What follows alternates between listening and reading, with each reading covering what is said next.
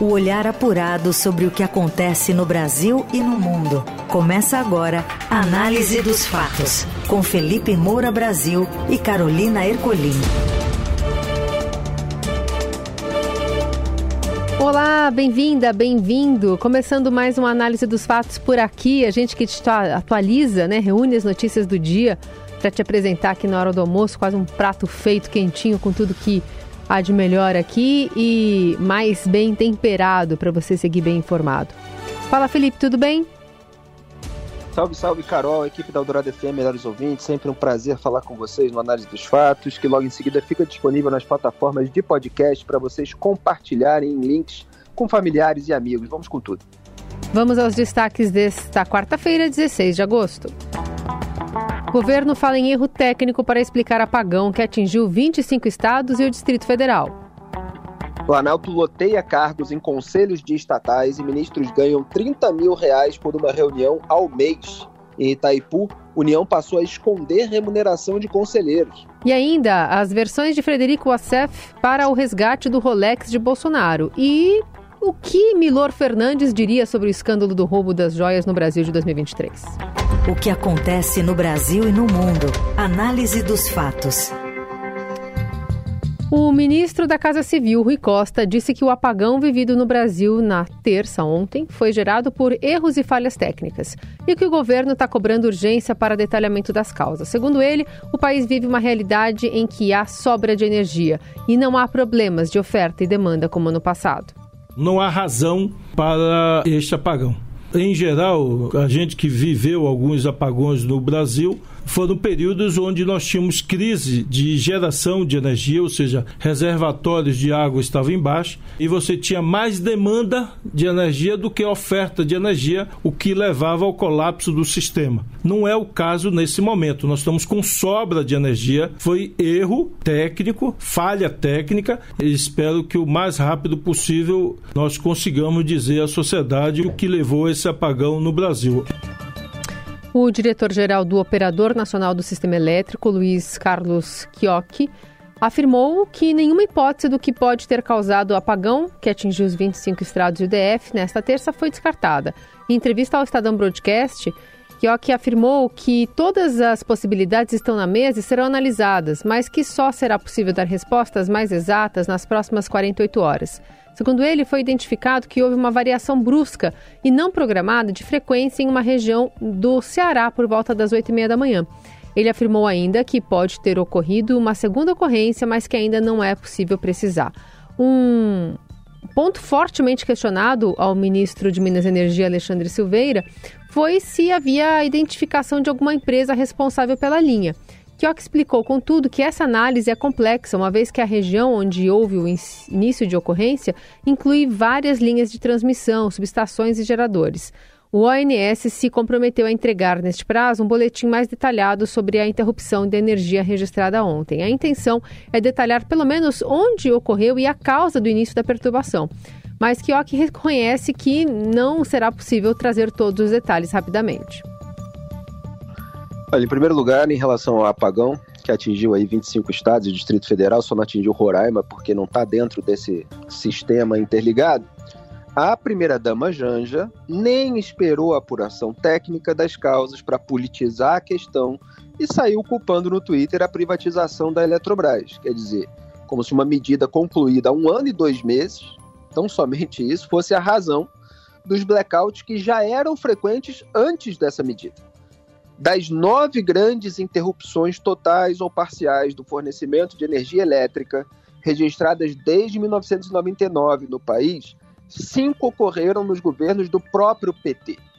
Não é, no mínimo, hipocrisia sair politizando e falando a respeito de privatização, e essa hipocrisia ficou ainda mais clara quando a gente viu ontem a coletiva do ministro de Minas e Energia, Alexandre Silveira, que não fazia a menor ideia de qual tinha sido a causa. E mesmo assim, ecoou a fala da Janja, não quis contrariar, evidentemente, a esposa do chefe, sem é, saber dizer para a população brasileira, esclarecer para a sociedade quais foram as razões é, que levaram a esse apagão. Inclusive, disse com todas as letras expressamente que estava pedindo investigações para que isso fosse apurado. Agora vem o ministro Rui Costa da Casa Civil, que não tem absolutamente nada a ver com a pasta específica, falar de uma maneira genérica que houve erros e falhas técnicas. O que, que isso significa? Absolutamente nada. É um ministro que é, supostamente cuida da articulação política, ele não está dando uma explicação técnica que caberia eventualmente a um órgão técnico, é, é, nem que fosse para passar para o ministro de Minas e Energia, para que ele pudesse ler um parecer a respeito do assunto. Então está tudo absolutamente errado. Fora que é, o governo já está vazando para a imprensa, não, que realmente a, é, a, a Janja politizou a questão, etc. Que parece um jogo duplo vai alguém, solta ali, é, no momento de maior crise, uma narrativa que vai ser turbinada por toda a claque, que vai servir para afagar a esquerda anti-privatização, depois para tentar ganhar ali alguma é, popularidade no centro, você fala, não, tem aliados, etc. Começam a plantar na imprensa, é, houve um excesso de politização, etc. Não tem explicação ainda. O que já está sendo considerado estranho por especialistas na área. É, já tem aí declarações do Luiz Eduardo Barata, por exemplo, que foi diretor-geral do Operador Nacional do Sistema Elétrico, é, dizendo que é, você tem é, como identificar o que houve rapidamente, que nunca é, é, a gente nunca ficou tanto tempo sem saber. Tem ali registradores, justamente, que são aparelhos no sistema que identificam o que aconteceu. Quando ele saiu de lá há três anos, do ONS, já estava tudo bem aparelhado. É, então, está havendo uma demora muito grande que começa a gerar também desconfiança. Será que a causa compromete alguém é, que aqueles que a identificaram não querem comprometer? É bom que o governo Lula pare de trapalhada, de politização, de ideologização e encontre rapidamente é, a causa e esclareça tecnicamente para a sociedade é, com um porta-voz que entenda do assunto, né? Não o Rui Costa e é, falando esse tipo de é, platitude, é, nem a primeira-dama ou o ministro de Minas e Energia ecoando ela. Na Eldorado, análise dos fatos. O governo Lula correu para substituir ao menos 52 membros de conselhos de administração em 14 das principais empresas públicas já no primeiro semestre desse ano. As funções rendem mais de 30 mil reais por participação em uma única reunião por mês ou, em alguns casos, por bimestre a petistas e ministros de Estado. Os conselheiros das empresas públicas recebem entre 2 mil e 34 mil, segundo os dados públicos. Um dos conselhos mais cobiçados é o de Itaipu. Os indicados pelo governo recebem 34 mil para participar de uma única reunião de dois em dois meses. Para a companhia, Lula designou a secretária de Finanças do PT, Gleide Andrade, e cinco dos 37 ministros: Fernando Haddad, Rui Costa, Alexandre Silveira, Esther Dueck e Mauro Vieira. O extra se soma sem descontos aos salários dos ministros de Estado, hoje em 41 mil. Então, com isso, a remuneração dos ministros chega a R$ 75.600 aproximadamente. Pelos conselheiros passam decisões sobre análises financeiras e contábeis, abertura de auditorias e definição de membros para comitês, por exemplo. A alocação de aliados é usada para garantir o controle dos rumos das companhias pelos governos de ocasião, mas também para solucionar queixas salariais de altos executivos dos ministérios. Além de obter o controle com a indicação de membros dos ministérios de diferentes escalões, o governo também exerce o controle sobre os conselhos, retirando membros. Dinheiro e controle. É disso que se trata. Olha, a primeira pauta nós estávamos falando aí de privatização, porque a primeira-dama foi lá soltar um tweet contrário à privatização da Eletrobras para fingir que a, a, a, causa, que não está sendo é, revelada ainda, teve algo a ver com, é, com essa medida. Por que, que interessa tanto aos estatistas é, um, um, um, maior, é, uma, uma máquina pública maior? É, porque você tem mais cabidão de emprego para os aliados, você tem mais dinheiro. Muitas vezes esse, esse discurso ele vem assim é, com um pretexto de afetação, de interesse público da sociedade brasileira, porque assim é me melhor. A gente está falando de controle por parte de um grupo político que está no poder. O PT tinha controle da Eletrobras e ela deu muito prejuízo. Inclusive estava com uma folha de pagamento imensa. Se a gente for pegar ali é, o governo de Michel Temer, que deu início à preparação da empresa para ser privatizada, naquela época eram 26 mil funcionários. Depois, quando passou para os investidores privados, é, caiu o número para 12 mil. É, depois, mil foram demitidos, 1.500 foram inscritos no plano de desligamento voluntário que o então presidente estava até há pouco tentando fazer, enquanto estava sofrendo resistência ali, parece que teve ingerência política também. Então, você teve uma redução imensa que economiza é, milhões de reais na casa das centenas de, ou das centenas. E quando não tem isso, quem é que paga a conta de todos esses empregos públicos desnecessários, como a privatização mostra? É, são os pagadores de impostos brasileiros. É o Tesouro Nacional, que muitas vezes tem que ir lá salvar uma estatal deficitária. É, você tem com a iniciativa privada mais investimentos. Quer dizer, você tinha aí um, um um, um, plano de alcançar o patamar de 14 bilhões de reais de investimento privado na Eletrobras. Como é que o poder público pode competir com isso, tendo que é, tratar de educação, de saúde, é, de combate à fome, etc. É, então, assim, do, do que a gente está falando é de interesse de grupo político em que os seus integrantes ganhem mais dinheiro. E a Itaipu, eu falo assim com muita autoridade, porque desde 2013, 2014, que eu chamo de paraíso das boquinhas. Quem botar meu nome junto com Itaipu no Google vai encontrar um monte de comentários e artigos meus chamando Itaipu de paraíso das boquinhas. É, o PT já colocou lá é, Roberta Amaral, Glaze Hoffman, João Vacari Neto, Jaques Wagner, todo mundo já teve boquinha em Itaipu e eu chamava atenção para esses cargos de conselheiro em que o sujeito vai lá uma vez a cada dois meses, etc., e ganha dezenas de milhares de reais para participar é, de pouquíssimas reuniões, e ganha por mês. É bom deixar claro. Agora o Lula continua fazendo isso. É, então você tem Fernando Haddad, Rui Costa, Alexandre Silveira, Esther Dweck, Mauro Vieira. Quer dizer, ele já tem um salário no ministério e aí se soma com mais essa boquinha, o sujeito passa a ganhar 75.600 reais, muito acima do teto do funcionalismo público, que é o salário de ministro do STF, que está ali por volta é, de 40 mil reais, 40 e pouco, agora que parece que houve um aumento aí ultimamente. Então, assim, é óbvio que é um penduricalho que não deveria existir é, e que está sendo cobrado é, dos pagadores de impostos. É, mais uma uma boquinha, mais um, um gasto público absolutamente desnecessário e muitas vezes travestido com essas bandeiras de é, interesse nacional e defesa da pátria. Só trouxa cai. Análise dos fatos. O advogado Frederico Wassef admitiu ter comprado nos Estados Unidos o relógio Rolex vendido por aliados do ex-presidente Jair Bolsonaro em junho do ano passado.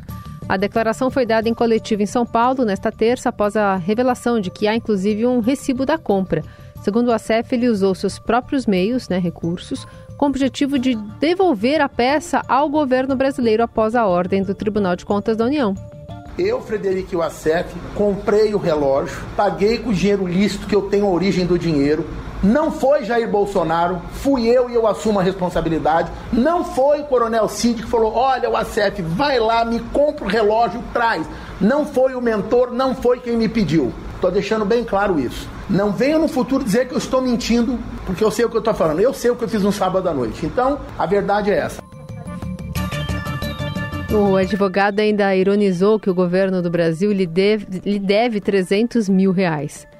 As investigações da Polícia Federal apontam que o ACF foi escalado para recomprar o relógio após o TCU determinar a sua devolução. Na decisão que autorizou as diligências de busca e apreensão na sexta, consta que o ACF teria recuperado o relógio no dia 14 de março. O objetivo estava, ou o objeto estava em posse da empresa Precision Watches. O advogado teria retornado ao Brasil com o Rolex no dia 29 do mesmo mês. Quanta conversa para boi dormir, né? Foi o tema é, do meu artigo no Estadão na segunda-feira, o papel é do Frederico Assef. Eu até ironizei, é, parodiando a série Better Call Saul, é o Better Call Assef, né? Quando o bolsonarismo tem problema, chama o Assef para fazer a limpeza. Então ele fica naquela fronteira da defesa advocatícia e da participação nos rolos. E eu mostrei como na nota primeira que ele divulgou, é, ele estava dizendo que nunca vendi nenhuma joia, quando a suspeita era de que ele tinha recomprado. O quão ridícula era aquela nota, ensaboada como ele, com esse estilo que vocês acabaram de ouvir, histriônico, é, teatral, É, e parece insultar a inteligência das pessoas. Quer dizer, o sujeito está ali é, recomprando uma joia para agradar o Bolsonaro sem conhecimento dele, etc. Já está vazando aí para repórteres na imprensa que é, teve gente que pediu para ele fazer isso. Né? É, pode não ter sido diretamente o Bolsonaro, mas é óbvio que o, o elo é, com o Bolsonaro está sendo encontrado é, pela Polícia Federal. Quer dizer, está todo mundo atuando. O Mauro Cid, que é o ajudante de ordens, o pai dele que foi lá fazer a compra e deixou rastro. O Assef que, recom é, que vendeu, na verdade, o pai, né? O Mauro Cid. O Assef que fez a recompra. É, e, e, nada tem a ver com Jair Bolsonaro. Todo mundo só quer tentar agradá-lo, fazendo esse tipo de coisa. Inclusive, o novo advogado do Mauro Cid está aí dando recado em entrevista para a imprensa é, de que o Mauro Cid seguia ordens. E ele, como militar, segue ordens, às vezes até injusta, é, etc. Vai avaliar ainda se havia uma questão criminosa, mas parece que está dando um recado para o Jair Bolsonaro. É, vamos ver. É, eu acho que a, a, a PF vai, é, vai comprometer aí o Bolsonaro na hora que concluir essa investigação. Você ouve Análise dos Fatos, com Felipe Moura Brasil e Carolina Ercolim. Seguimos por aqui com o Análise dos Fatos, agora para falar sobre um estudo que está dizendo que o interior aqui de São Paulo já está mais quente por causa da mudança climática. Os detalhes com o Emílio Santana. Não faltam evidências sobre a existência das mudanças climáticas, mas para quem ainda tem dúvida, um novo estudo da Unicamp mostra esse efeito na cidade de 1,1 milhão de habitantes no interior paulista. Entre 1989 e 2022, a média das temperaturas máximas locais subiu 1,2 graus Celsius, a pesquisa revela que a média dessas temperaturas máximas registradas na cidade durante esse período foi de 28,4 graus Celsius. Há uma clara tendência de aumento da temperatura nesses 34 anos. Essa média das temperaturas máximas cresceu 1,3 graus Celsius nos meses de verão e 1,8 graus Celsius nos meses de inverno. Os pesquisadores usaram como referência a média das temperaturas registradas entre os anos de 1989 e 2003 para avaliar as mudanças. Naqueles 14 anos, a média das temperaturas máximas foi de 28,05 graus Celsius. No período seguinte, que foi de 2004 até 2022, essa temperatura subiu de 28,05 graus Celsius para 28,65 graus Celsius. Parece tudo muito complicado, com bastante números, e é mesmo. Mas quando a gente avalia essa mudança das temperaturas por décadas, aí a coisa começa a ficar um pouco mais fácil. Nos anos 1990, a média das temperaturas máximas foi de 27,9 graus Celsius. Na década de 2000, subiu para 28,3 graus. E na década de 2010, foi para 29,1, um aumento de 1,2 graus Celsius. Esses dados foram coletados na estação do Centro de Pesquisas Meteorológicas e Climáticas Aplicadas à Agricultura, o CEPAGRE, da Unicamp. A pesquisa aponta também a redução na média da temperatura mínima. Isso favorece a maior amplitude térmica, ou seja, a maior variação entre as temperaturas máxima e mínima durante um dia. Os pesquisadores explicam que as consequências vão desde os efeitos na saúde das pessoas mais vulneráveis, com problemas como asma, bronquite, idosos e crianças, até o efeito na agricultura, com a queda na produção que vai impactar nas cadeias locais e de distribuição. Olha, que existem mudanças climáticas, que o mundo e determinadas localidades eventualmente fiquem mais quentes, eventualmente fiquem mais frios, etc. Isso aí é óbvio, eu acho que o, o debate ele não deveria é, é ser focado nisso. A questão é a exploração política que muitas vezes se faz, é uma narrativa muitas vezes apocalíptica e muitas vezes a, a tentativa de você misturar é, questões locais que ocorrem pontualmente é, em determinadas regiões do planeta e questões globais. É, você precisa fazer essa distinção de nuances nos estudos, é bom que eles sejam os mais técnicos possíveis para que as políticas públicas não saiam enviesadas, né, com pessoas ali posando de salvadores do mundo, é, quando na verdade não estão tomando uma medida pontual para enfrentar é, um problema específico.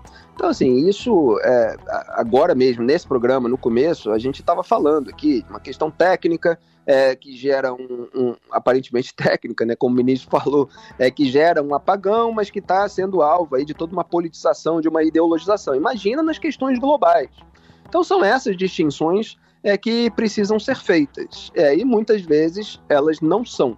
É, tomara aí que os estudos sobre as localidades é, eles venham a gerar certas políticas públicas específicas é, e não sejam usados né, para distorção é, e uma, uma pose aí de, de salvador é, de pessoas que não estão cuidando do problema cientificamente.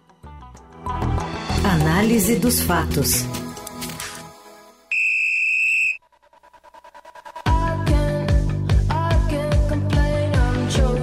E a Inglaterra superou a Austrália, frustra a torcida local e vai em busca de título inédito. De Sydney, Fernando Valeca de Barros traz pra gente as informações. Fala, Valeca. Good day, ouvintes do Análise dos Fatos. A Inglaterra está na final da Copa do Mundo de Futebol Feminino de 2023. As inglesas ganharam da Austrália por 3 a 1 no Estádio Olímpico de Sydney e agora decidirão o título mundial contra a Espanha no próximo domingo. Um dia antes, no sábado, as australianas jogarão contra a Suécia em Brisbane para definir qual delas ficará com o terceiro lugar. Na semifinal do Mundial de Futebol Feminino jogada na Austrália, a vitória das inglesas foi merecida. Mesmo com quase 76 mil pessoas lotando o Estádio Olímpico de Sydney para apoiar a seleção australiana, o time da casa sentiu e demorou para entrar no jogo. O primeiro tempo foi dominado pelas inglesas, que marcaram pouco antes do intervalo com o chute da atacante Tommy. Pressionadas pelo placar adverso, as australianas começaram a segunda etapa vacilantes. Mas aí, aos 18 minutos do segundo tempo, Sanker, a craque do time, acertou um chutaço, sem qualquer chance de defesa para a goleira Mary Herbs. O problema para as australianas é que a Inglaterra tem um time muito bem montado e com excelentes jogadores. Duas delas, as atacantes Hemp e Russo, acabaram com a reação do time da casa. Oito minutos depois de levar o empate, a Inglaterra marcou o segundo gol, com o atacante Ham se aproveitando de uma bobeada da zagueira Carpenter para vencer a goleira Mackenzie com um chute sem defesa. As australianas sentiram o baque. Aí no finalzinho, Russo fez o terceiro gol e liquidou a parada. As australianas saíram de campo aplaudidas pela sua torcida. Sua estrela, Sanker, marcou o gol mais bonito do Mundial, mas agora a final será um assunto entre inglesas e espanholas. O certo é que no próximo domingo, a partir das 7 horas da manhã, pelo horário de Brasília, o futebol, o futebol feminino terá uma nova campeã. Façam suas apostas. O que acontece Foi um golaço no Brasil... da, da Sam Kerr, é, é a principal jogadora das Matildas, né, como elas são chamadas, as jogadoras é, da seleção da Austrália, é, mas acabou perdendo de 3 a 1 Nós brasileiros sabemos muito bem o que é perder uma Copa do Mundo em casa, é bastante frustrante, mas foi menos humilhante a derrota é, da seleção da Austrália, tanto que saiu é, aplaudida pela torcida. 3 a 1 é menos pior do que 7 a 1 né? O que acontece no Brasil e no mundo. Análise dos fatos. Rio me provoca como um poema, me prende e faz mais um carioca. A gente está ouvindo Carioca de Algema, de Carlos Lira, letra de Milor Fernandes, que morreu em 2012, completaria 100 anos hoje. Embora seu trabalho como jornalista, cronista, chargista e teatrólogo continue atual, o Brasil, infelizmente, não mudou muito há pouco de sua obra disponível hoje. Uma rara exceção, Milor Definitivo, a Bíblia do Caos, nos brinda com frases como o Brasil tem um enorme passado pela frente, ou vamos lá, decide qual você prefere, o capitalismo selvagem ou o socialismo hipócrita, mostrando a falta que faz sua pena, sua, sua, sua presença. Além de possuir frases memoráveis, sempre foi identificado com o humor ácido, a ironia, a crítica de costumes. Sua obra também e sempre teve um espírito provocativo que leva os leitores e também o público de teatro a refletirem sobre a realidade e sair da zona de conforto. Perdoem, senhores, que não falo a esmo. Pois é, Milor Fernandes faria 100 anos hoje, 16 de agosto de 2023, no centenário, jornalista, desenhista, humorista, colunista, tradutor, poeta, escritor, dramaturgo, pioneiro do frescobol, que ele jogava à beira d'água ainda sem restrições de horário local na praia do Arpoador, no Rio de Janeiro. O Estadão publicou uma matéria sobre o legado dele, lembrando que o também cofundador do Paisquim foi censurado, por pouco visitou a cadeia quando os dirigentes do jornal satírico e de oposição foram presos em 71, época da ditadura militar. A reportagem destaca a inteligência rápida, a abrangência de interesses, a pena mordaz, a disposição para polêmica, o misto de elegância e irreverência, o humor ácido, quase sempre crítico, implacável, que faz pensar, além do horror ao comportamento de manada e às frases feitas considerando a obra do Milor uma boa vacina contra a bobeira e o cacuete politicamente incorreto. Ou seja, digo eu, tudo que em vida rende patrulha, boicote, perseguição, maledicência de medíocres, invejosos, oportunistas, além do silêncio cúmplice dos contemporâneos que não querem se arriscar em defesa da liberdade de imprensa, expressão, crítica e sátira ao poder. Não à toa, o texto no Estadão conclui que no Brasil os mortos, mesmo polêmicos, fazem muito sucesso e que algumas frases do Milor seguem tão conectadas ao país atual quanto no tempo em que foram elaboradas. A mais famosa delas, e nem por isso colocada em prática em emissoras de TV é, e rádio até do país, não aqui a Dourado FM, é, onde se vigia o poder, talvez seja a frase imprensa é oposição, o resto é armazém de secos e molhados. E eu, Felipe, que não fui contemporâneo do Milor, mas eu li suas últimas colunas na juventude, depois me aprofundei em seu trabalho, escrevi, no mesmo dia da morte dele, em 2012, a minha homenagem intitulada Poeminha pro Milor, que eu releio agora. Morreu Milor, morreu a síntese, sinta-se órfão da brevidade. Morreu Milor, morreu a sátira, riso da pátria, sem piedade. Morreu Milor, morreram clássicos, Shakespeare, Brett, pobres de bis. Morreu Milor, morreu a crítica, crítico Estado, fica o país. Morreu Milor, morreu a crônica, texto corrido, nunca cansado. Morreu Milor, morreu a fábula e o frescobol já censurado. Morreu Milor, morreu a máxima, perde o Brasil o rei do adágio. Morreu Milor, morreu inédito, o original do nosso plágio. Parabéns para ele, autor independente pelo primeiro século de um eterno legado.